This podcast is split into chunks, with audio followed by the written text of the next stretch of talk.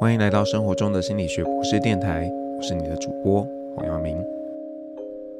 今天是那个大年初三，然后大家在过年的，我们也来听点轻松的。那我们今天要让大家听的内容呢，是在这个呃一月的时候啊，就是呃我太太担任这个建书店的客座店长的时候，我们有一场直播。那在这直播里面呢，当然他有一个设定啦，就是我去聊这个“你们就是不懂我”这本书。不过我们也呃，因为跟太太聊嘛，然后他是店长，所以就多聊了一些呃，我过去几本在商周出版的书，呃，有他画的封面呢，那这些封面是怎么来的？嗯，大家如果对这些故事有兴趣的话呢，很欢迎听我们这段直播。当然也可以呃去侧面观察一下，诶，这对夫妻是怎么样互动的？那希望可以让大家在这个大过年的时候呢，透透喜气，然后呃就是可以呃轻轻松松的好好的过节。现在是十一点三十分四秒，所以我们现在正式开始今日的直播耶我们欢迎今天的。大来宾，噔噔噔噔噔，黄耀明先生，不是应该讲我的抬头吗？对啊，我你会讲错，那你自己来好。生活中的心理学不是黄耀明，嗨，大家好，也是福大心理系的系主任。我其实不太喜欢在外面用系主任称号，哎，虽然社会上对系主任有莫名的想象，一种想象，对，但是我通常不不主动。可是去外面演讲，人家都很喜欢夸系主任兼副教授，哦、嗯，不是很懂，嗯，好，那呃，那个其实客座店长也没有特别介绍我，那我要来介绍一下客座店长。大家相信在过去一个月呢，看了很多场这个客座店长的直播，可是你们都没有看到他的人，会不会觉得很好奇，为什么用这只熊呢？嗯。其实我也不知道为什么要选这只熊，可能因为这是家里少数呃有的摆件是有拿着书的，所以就拿了这只熊。可是这只熊啊，其实是有一些典故的，因为呢，呃，今天的来宾很喜欢米菲，然后这个米菲的创作者 Dick Bruna，他们家早期是开书店的，然后他们家的这个书店的名字就叫，就是应该是有贝尔这样的一个名称，所以。那个时候，他就帮他们家的书店呢设计了一个 logo，然后后来就是成为这个黑色的熊。那在这个呃过程当中啊，其实他也呃依据这个熊设计了很多的这些呃平面的设计。你看，像在这里头，大家就可以看到他用这个熊设计出来的一些图案。那后来当然这个他呃生小孩了嘛，所以就呃有了我们。看到的这个米菲，因为当时是创作出来给他孩子的故事，然后这本书，呃，小典藏他们已经有出了这个系列其他绘者的书籍，所以大家有兴趣的话，可以到可能到间书店应该可以买到吧。如果没有的话，就跟他们订书。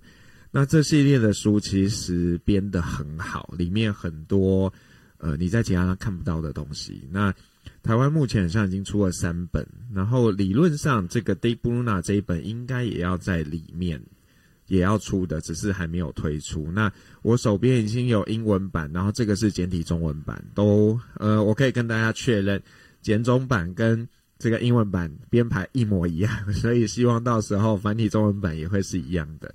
那就如果大家喜欢的话，这本书其实非常推荐大家拥有，或者是。你对于其他这个他们找的这个插画家感兴趣的话，这书真的非常的用心。嗨，客座店长，我已经讲了很久了，你不要再打字了，你要开始你今天的那个、啊、今天的活动啊，你要介绍今天的活动嘛，对不对？对，我今天有在标题上有特别提到说，我们是针对你们就是不懂我的作者访谈，噔噔噔，因为这本书前几天火。火热的被选为台北市立图书馆的好书大家读读物，可是其实入选作品非常多啦，只要入选即是肯定啊！入选即是肯定是，而且这就会在全部的图书馆都可以借到这本书，对不对？是吗？可能本来就可以借到啊，我不确定哎、欸。可是因为在你看你出的书系里面，这是第一目前第一本。呃，因为这个活这个系列很像是 for 儿童跟青少年的。哦。那之前的书不是给儿童跟青少年的。哦。嗯、我自我诠释了，我也不希望不是别的原因哦，这才是第一本入选的，可以不要这样吗？真的很残忍。好，那我们就先聊一下这个这四本书的。我们既然今天的是神秘访问，我们就要来问这四本书。除了你们就是不懂我以外，客座店长本人还担任了另外三本的插画封面的的制作。不焦虑的心理课，这是目前卖最好的，对不对？然后第二本开启高效人生的心理课，这个有 podcast。嗯，然后顺便介绍一下 Podcast 吗？哦，这个 Podcast 的名字我怕念错。可以高效，也可以好好生活，请订阅这个 Podcast。虽然现在没有固定在更新，可是里面很多干货。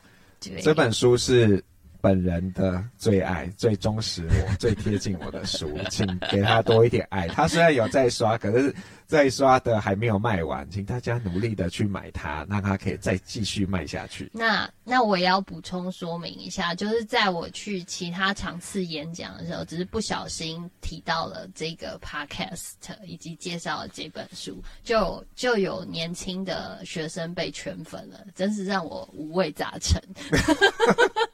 哦，真的吗？圈粉的意思是有买书吗？还是他就会很认真的说，他听了 podcast，然后。他怎么样执行他？他对自己有什么样的改变？这样子，嗯、所以这是我侧面得知的。嗯、谢谢你告诉我。嗯，很棒。好，然后最后一本是没有啊？第三本你哦，好好，你的四本的四本午夜时分的心理课，这四个都都是我制作插画的封面的书。那我们现在就，哎，请问客座店长自己最喜欢哪一本的封面呢？啊？哎，你怎么抢我的话呢？哦，不是啊，我问你，跟你问我是不一样的概念呢，啊。嗯，好，来，这四本都是，你知道这种就像生了四个孩子，你怎么能说你最爱哪一个呢？这样不好。这个这样会有留下阴影。不行，你一定要选一个。我们应该是说，我们各自，我觉得这这件事情真的太难选了，真的，真的，嗯，各自有爱的地方。我们问问那个书的作者好了，你在这四本书里面，你最喜欢哪一本书的封面？这比较客观。嗯嗯，其实这真的是很难回答的问题耶。然后。我觉得都还蛮好的，那但是我自己觉得啦，嗯、就是开启高效人生的心理课，它比较呃有一些意涵，因为我们一般看的时候会这样看嘛，会觉得他是跳下去杀了，可是其实那个客座店长说，你也可以把它这样横着看嘛，所以它是有一种突破一个瓶颈，然后迈向康庄大道的一个意象。那我觉得这个有复合的一个意味，其实还蛮好的。很好，很好。曾经讲过话，有认真听，给过。嗯。然后另外两个呢？你不能偏只偏心。没有，我就讲说那个有格外的富含意涵。然后，然后，那我们讲一下这个好了。其实你们就是不懂我，他本来不叫你们，就是不懂我。嗯。因为那个时候就呃写完了午夜时分的心理课之后，我就是觉得我要写一本青少年的书。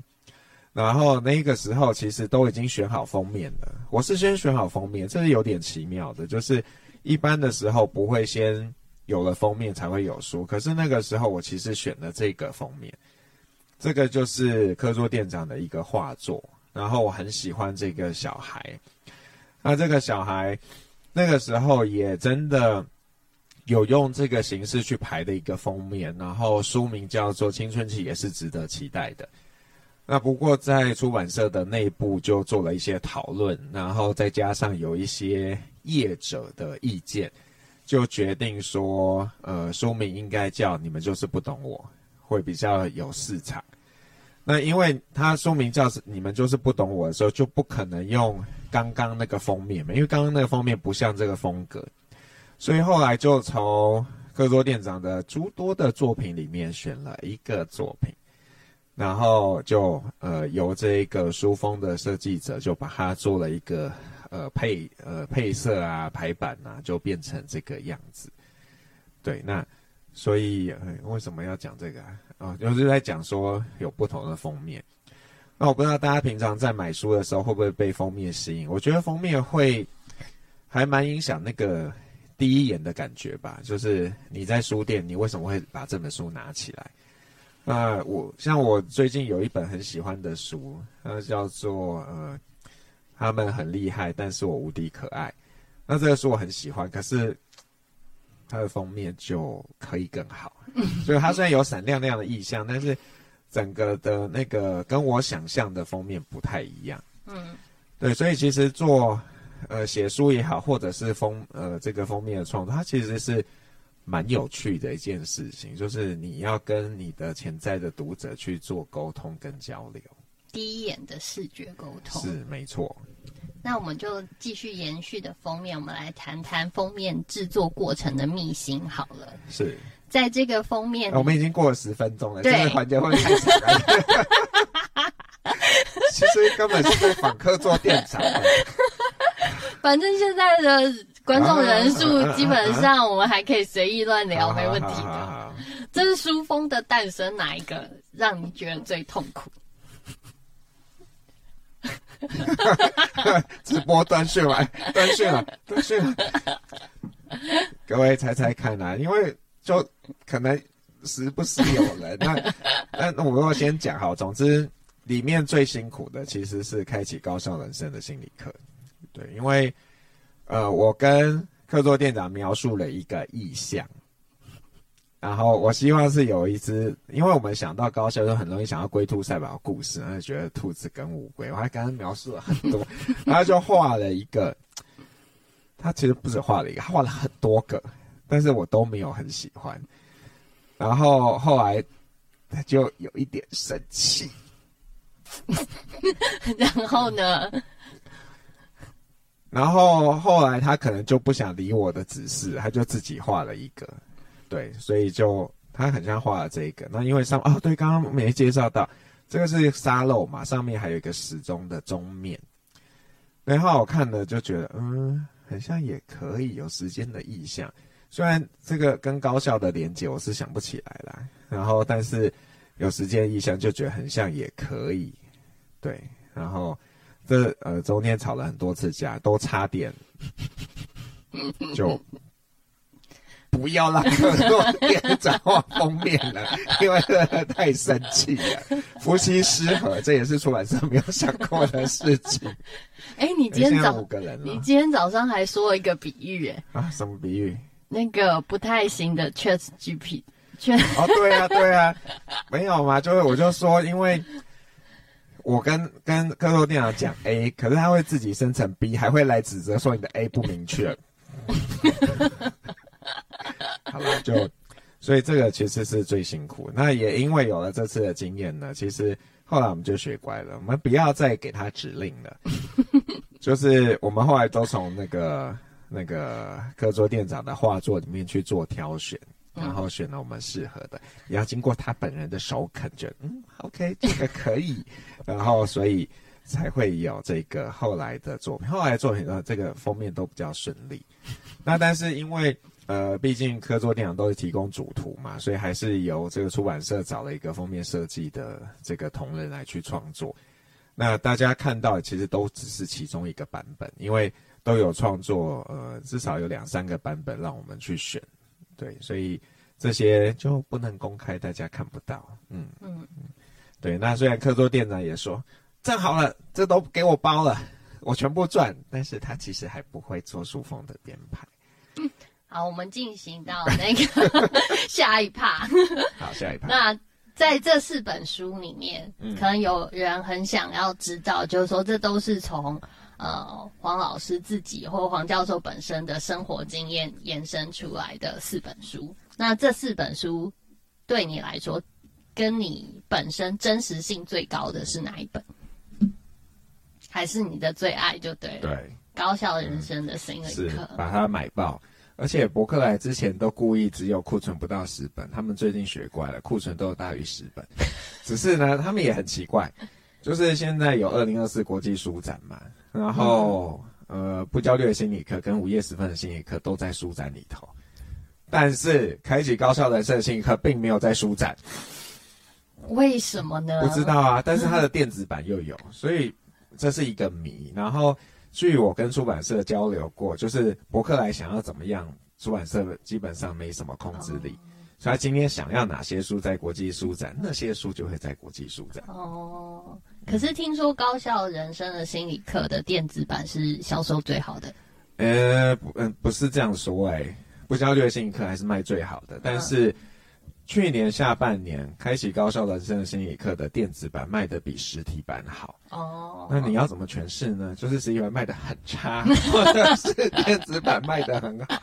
总之，这还蛮有趣的。嗯嗯，对，因为其他书都没有这个现象。我觉得跟这个书的主题有关，是吗？嗯，我们最后可以来讨论这件事情。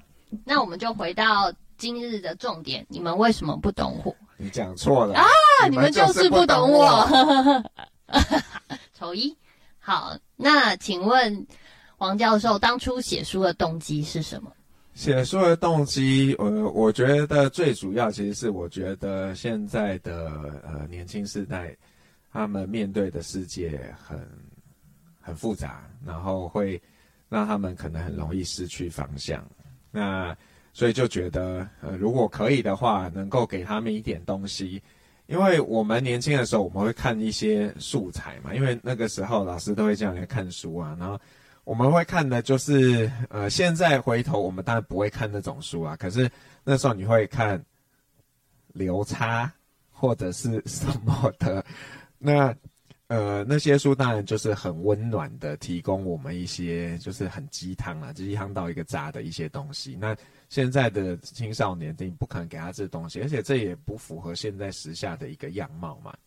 所以就觉得希望可以呃帮他们写一点东西，让他们可以呃在自己很困顿的时候有一个东西可以提供他一些方向，让他知道哦，我或许可以怎么样子。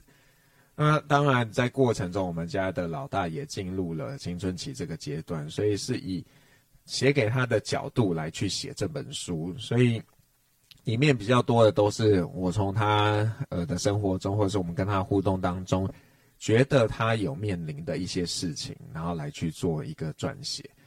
那当然，这个有可能不全面嘛，所以就是第一本喽，呃，卖的还不够好，所以不会出续集。那个大家如果继续买。或许就会有续集这样子。那哪一个章节是你特别有感的，在这本书里面？这是说，呃，我说我我可以说那个去接受电台采访的时候，他们最常会问的几个，一个就是呃，可不可以当 YouTuber？还有就是说，当普通人不行吗？这两个是最常。第二个是什么？呃，可不可以当普通人？哦，就是就像大大部分都是普通人，我不能立志当普通人嘛，所以这两个是。最常被提的，当然也可能是在前面啦。但是我觉得自我那个篇是我很在意、很重视的。然后还有价值观吧，因为我觉得价值观这边里面其实谈很多东西。比方说那个及时制约，我觉得这件事情非常的严重。嗯，所以现在包含大家很担心，呃，抖音啊这种短影片啊等等的，其实不只是那样，整个的学习体制都充斥着这种及时反馈。嗯我们现在几乎没有耐心，就是要赶快。嗯、我做一个，我就要得到东西。嗯，那我看影片，我也是看一个点，我就要马上得到东西。所以现在，即便连我们大人回头去看，像之前我跟我们家老二一起看那个《料理鼠王》，那《料理鼠王》这个电影，当年看的时候，我不会觉得特别慢，然后也还蛮喜欢的。可能那天跟老二一起看的时候，他就觉得有点不耐烦。然后就说他不想看，然后我我当然不能跟他说对对对，可是我心里其实也有这样觉得，就觉得哎，他步调好像有点慢。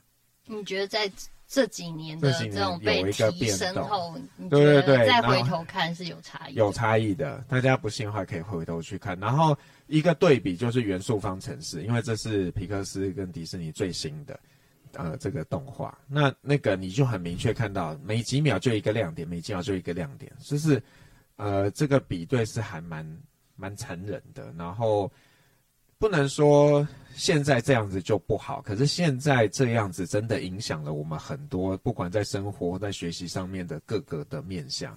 那这个其实不止青少年要注意，大人也要注意。所以，比如说我们大人在指责青少年很多事情的时候，可能要去想一想，他的世界是这样，然后你要他嗯好好念书啊，你以后才可以怎么样？他会觉得你在讲干话，这个我看不到啊，对啊，我我要的就是我做了一个，马上就得到，甚至我连做都不用太用力，东西就跑过来的。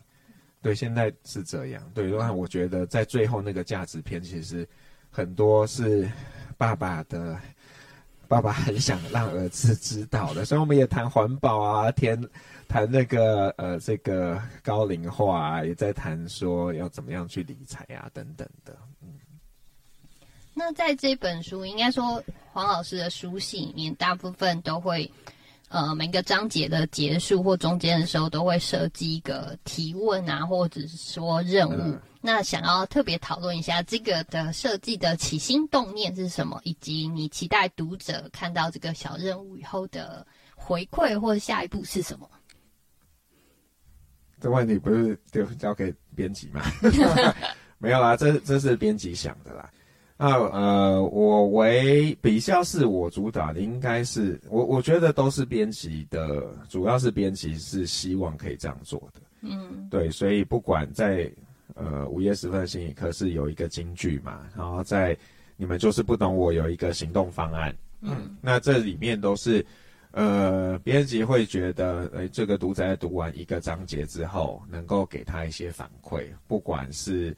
呃，一个重点的整理，或者是让他实际上去做一点什么。所以，像在开启高效人生的心理课，在最后也有一些行动方案的建议，就是说，哎，你可以做什么事情来真的开始呃另外一个生活形态。嗯，了解。对，所以这是编辑想的啦。当然，我们经过了编辑的调教之后，呃，在撰写的时候也会用这样的一个结构式。所以，像你们就是不懂我他。在呃前面会描述嘛，然后最后就是有爸爸想要跟他说的话，嗯，就是跟孩子说的话，然后才会有一个行动方案这样子。嗯嗯。那黄老师会觉得，你希望读完这本书，不管是成人或者是青少年，他们可以从中得到什么？呃，我觉得我最希望大家能够意识到的就是。呃，这个人跟人之间的沟通真的非常不容易。你需，因为我们真的差异性非常大，那所以需要更多的包容彼此，更多的耐心，想要去了解，而不是用我们自己的价值观套在另外一个人身上。那这这不是只有大人对小孩，小孩也很容易把他的价值观套在大人身上。所以我觉得，就希望大家能够呃建立多一点的理解。那我也可以呃很明白地告诉大家，其实每一个家庭的亲子互动都不一样，所以它不可能是一个呃典范样板，样板，就是你就要 copy，它不会是这样的。对，那但是我就希望你透过这个，你至少看到，哎，有一个版本，那或许这版本里面有你觉得你想试试看的。或有你觉得这个不好，我已经试过了，那都 OK 啊。可是你至少就看到别人怎么样做，然后或许可以激发你一些想象。那当然我，我如果啦，有一些青少年读了之后拿去跟他爸妈说，你看人家这样，那我会很骄傲。好，那因为。作者本身平时有经营生活中的心理学博士这个粉砖，而且这也是一个同名的 podcast，这是周更的。呃，第二，等等，我要纠正。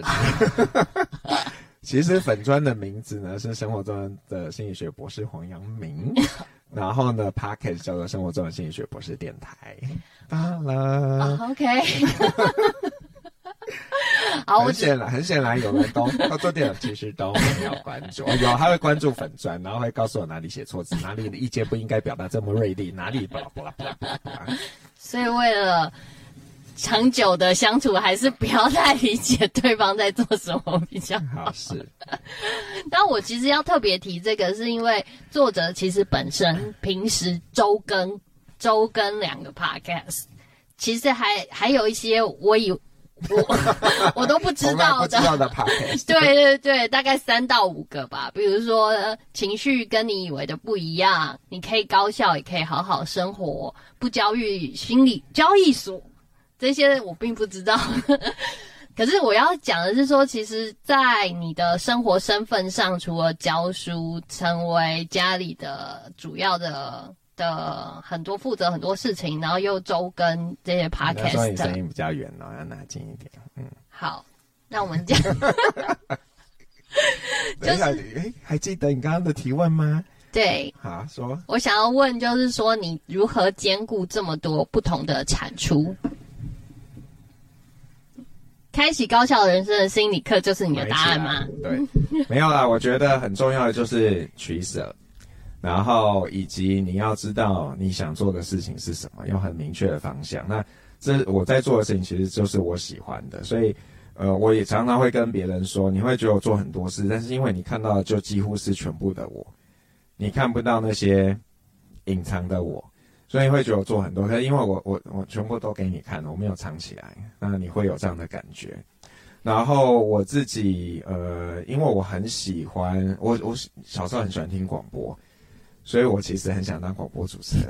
我跟你讲一下，在午夜时分心理课的时候，我我就主管这边问我说要找谁推荐嘛？那那个时候我就刚刚说我我希望光宇可以当推荐人呢。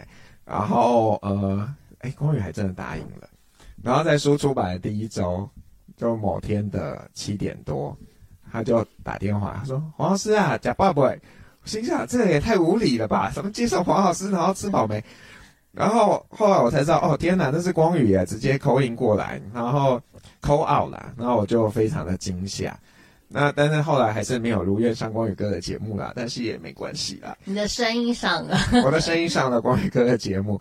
那呃，所以做 Podcast 是我还蛮感兴趣的。那但是可能每个人做的风格不一样。我现在做做的形式有一个 Podcast，就是生活中的心理学博士听来，对我来说其实是负担比较重的，因为我主要是自己讲。那自己讲我就要有文本，然后。呃，这个文本的产生，你又不希望太重复，然后太没有营养，所以呃有一点负担，但目前还是呃逼着自己要继续做下去。那这也要感谢在午夜时分的心理课这个书的产生的过程，因为这其实是呃两年前还是三年前，我都记不清楚了。就是有一年我有收费在大陆有一个 podcast，他们叫播客。然后就是荔枝播客这个平台，那那个时候因为有拿人家钱嘛，所以动事情做起来然后会更有动力啊。而且那个时候是每周要两更，然后这个每一集他们希望三十分钟。那虽然最后我给出去的多数是二十分钟，二十多，然后他们也还可以接受。那所以在那个时期就练就了去生成文本的这些能力。所以现在我其实一周一更是比以前负担还来得轻的。那我另外一个 podcast 是介绍念了心理学的人做什么，这个就是访谈。那访谈真的超级轻松，我就是访刚立好，跟他聊聊天，然后节目剪一剪就好了。对啊，对，都是自己剪，自己录。目前都是自己剪，然后有少数几集有人代班帮我录，不过多数是自己剪。然后大家觉得很惊奇，但是呃，就还反正晚上啊没事的时候就可以听一听，然后顺便剪。那我其实应该研究一些 AI 帮忙剪的工具，就就是把那个多余的呃空白，因为目前录的经验是，大家多数的时候讲话还 OK，没什么真的需要剪掉的内容。那真是有些人讲话停顿比较多，像客座店长有时候讲话语速急慢慢。我们下一题，我就下一题。因为我们想要问这个，其实延续的，就是说，在这个你们就是不懂我这里面，其实有特别讨论讨论到三 C 的使用，嗯，这件事情。那其实终究在书中，我们都都我们也蛮同意作者讲，就是我们要怎么样帮助孩子，或是我们自己让山山西成为助助力，而不是阻力这件事情，嗯。所以这问题是什么？问题是你有什么特别的建议吗？或是想要再回应？呃，我我觉得其实核心是你有没有很清楚知道你要做什么。你如果有的话，那那些东西它不应该会是干扰。所以像我有时候如果真的在专心做什么，我是可以一直做下去的。那当然生活上你可能也要有一些辅助的小工具吧。那我在我自己的那个你可以高效也可以好好生活的社团就分享一些经验。有些事情你看起来觉得很像是个潜在的干扰，可是它其实是有好处的。比方说我之前是没有戴智慧手表的。然后呃就觉得智慧手表就常常会在那里响，会会打扰。但是呢，自从大概已经快一年了吧，就是带着这个 Pixel Watch，我发现有一个很大的不一样，就是呃，当你在做事的时候，它虽然会提醒，可是你只看得到一点点内容，然后因为看不清楚，你就会继续做你的事了。但是因为有这样，你就不会一直去看你的手机。可是呢，如果你是看你的手机，因为手机一看了，马上就会一直看下去。那就会有比较大的干扰，所以对我来说，我就觉得，哎，用了这个智慧手表，它某部分降低了我对于手机的依赖，而且还有另一个好处，就是因为我很不喜欢跟别人讲电话，所以我的手机都永远是静音的，所以我就会常常会 miss 别人打的电话，但是因为它现在会联动，所以它会震动，那我就会看到。所以现在老婆打电话就比较不会 miss 掉，不然她常常就会 miss，我就会常常 miss 掉她，因为她之前都会先打 line，但是我就是不喜欢 line 的电话会通知，所以她打 line 我一定不会接到，然后她就会先打 line 了之后呢，然后就打手机，然后就会说卡卡卡，她就打手机，然后就说来打 line 给我。好，我们这跳过，我们要再跳过吗？现在有比较多人上线，我们要不要再讲一次？你刚刚秀给大家看一下，这这一场直播有一个小黄人的无框画。这个无框画我稍微说一下，它的另外一个分身现在就在建书店的二楼的展区，就是这个无框画。我陆续有听到很多人都很喜欢这这个无框画。那我们今天直播。超级大奖就是他，那请问现场抽啊！现在来留言告诉我们你想要这五框画，我们从里面随机抽一个。目前上线人不多，所以你填了你就很有机会获得。对，大概获得的几率大概有二十五 percent 以上。对，就是如果你想要获获得无框画的话，请留言。你只要在这个直播串在留言，对，现在直播留言。然后客座店长会帮你签名，因为这上面他忘记落款了。哦，对，好，他会帮你落款。哦，有人写了耶。好，这个算我的粉哦，因为他是在我那里的。可恶，好。哎，我有另一个研究生上线了。啊，我们现在是要比谁的粉丝比较多吗？这是什么样的情况？变八个了。哦，因为哦，我知道了，因为十二点了，像那个学生他在在实习，哦、所以现在那这个时间很好。那我们就再说一次。等一下，你你现在留言，但刚刚已经有人先回了，你那个对，都都算都算都算，啊、只要留言都算数。嗯，只要有留言就有抽奖资格。然后在直播结束前，对，你要画一个停止线，还没有啦。嗯嗯。然后抽抽奖的方式，我们就会交给 AI 工具达人。客座店长，客座店长就会选，客座店长就会用很很很那个很传统的线性方物理方式，倒是内定的方式来选。嗯、哪有？我以为你要用 AI Lucky Draw。可以啊，可以 Lucky Draw，可是从直播怎么 Lucky Draw 不是很确定。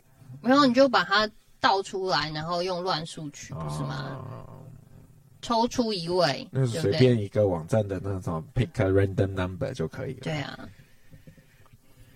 好，那我要自己讲一下。好。关于这个这本书跟，你说这本书还是说这本书？我要讲你们就是不懂我跟开启高效人生。嗯。我没办法一次拿两本书，让我试试看。好。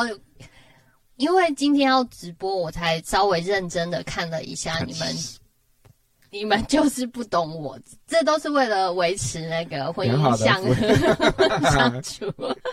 那我自己看完就是快速的翻完以后，我有一个很有趣的结论，就是我觉得在看你们就是不同我的时候，我有点觉得就像是作者本身在假想自己，就是阳明自己在假想自己本身。如果你是这个时代的青少年，你遇到这些问题，你会怎么样的去思考这个情境？然后你会做出什么样的行动？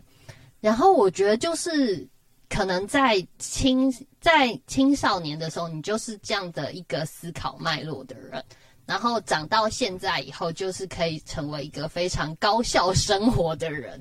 所以我觉得这两本书突然在我心中就连接了起来。我都没有写到我以哎，我我忘记我们写我以前是什么样的学生呢？我其实是一个真的是一个非常规划的一个学生，所以我从学期一开始我就会规划好这学期的学习进度，从学期一开始。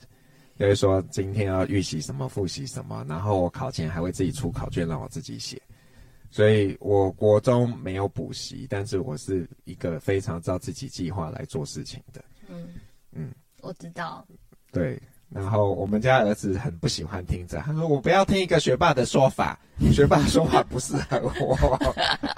”好，那。我们在这个时间，我们还要继续聊那个，你们就是不懂我吗？不是要去吃饭的吗？对啊，我觉得差不多要做一个收尾了。嗯、那我们你要客座店长是不是要来发表一下担任建书店客座店长的一些心情，还有帮你下个礼拜五最后一场活动做一个一个呃这个广告呢？哦，很好。我们正在，我正想说要要要回应一下，就是你们就是不懂我的这本书，其实讨论的是青少年的成长。那我自己觉得，在成长这件事情，不管任何一个年龄阶段，其实。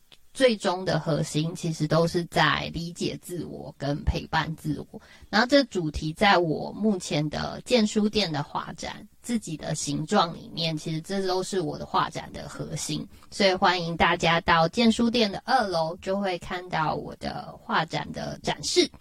那工商时间就是刚刚有提到，我们现在。下周五，下周五，请让我讲三下周五，二月二号，对，下午两点的时间，二二二哦，很好的数字。还好选经选举选完了，不然人家会说你是选对的人走对的路吗？很下下周五，二月二号下午两点，是我们最后一场自己的形状沙龙课程。那在这个课程里面，会由我来分享我自己在呃怎么理解自己，以及创作跟我的关系。你都没有准备你的那个卡，我可以在这个里拿给人家看。Sorry，只好拿小黄人。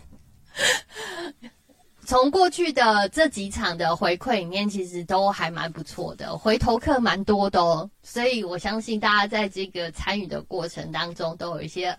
自己的惊喜跟自己的获得，希望下周五在建书店可以看到新朋友，旧朋友也欢迎再度加入。我们现在还在开放征求当中，名额有限。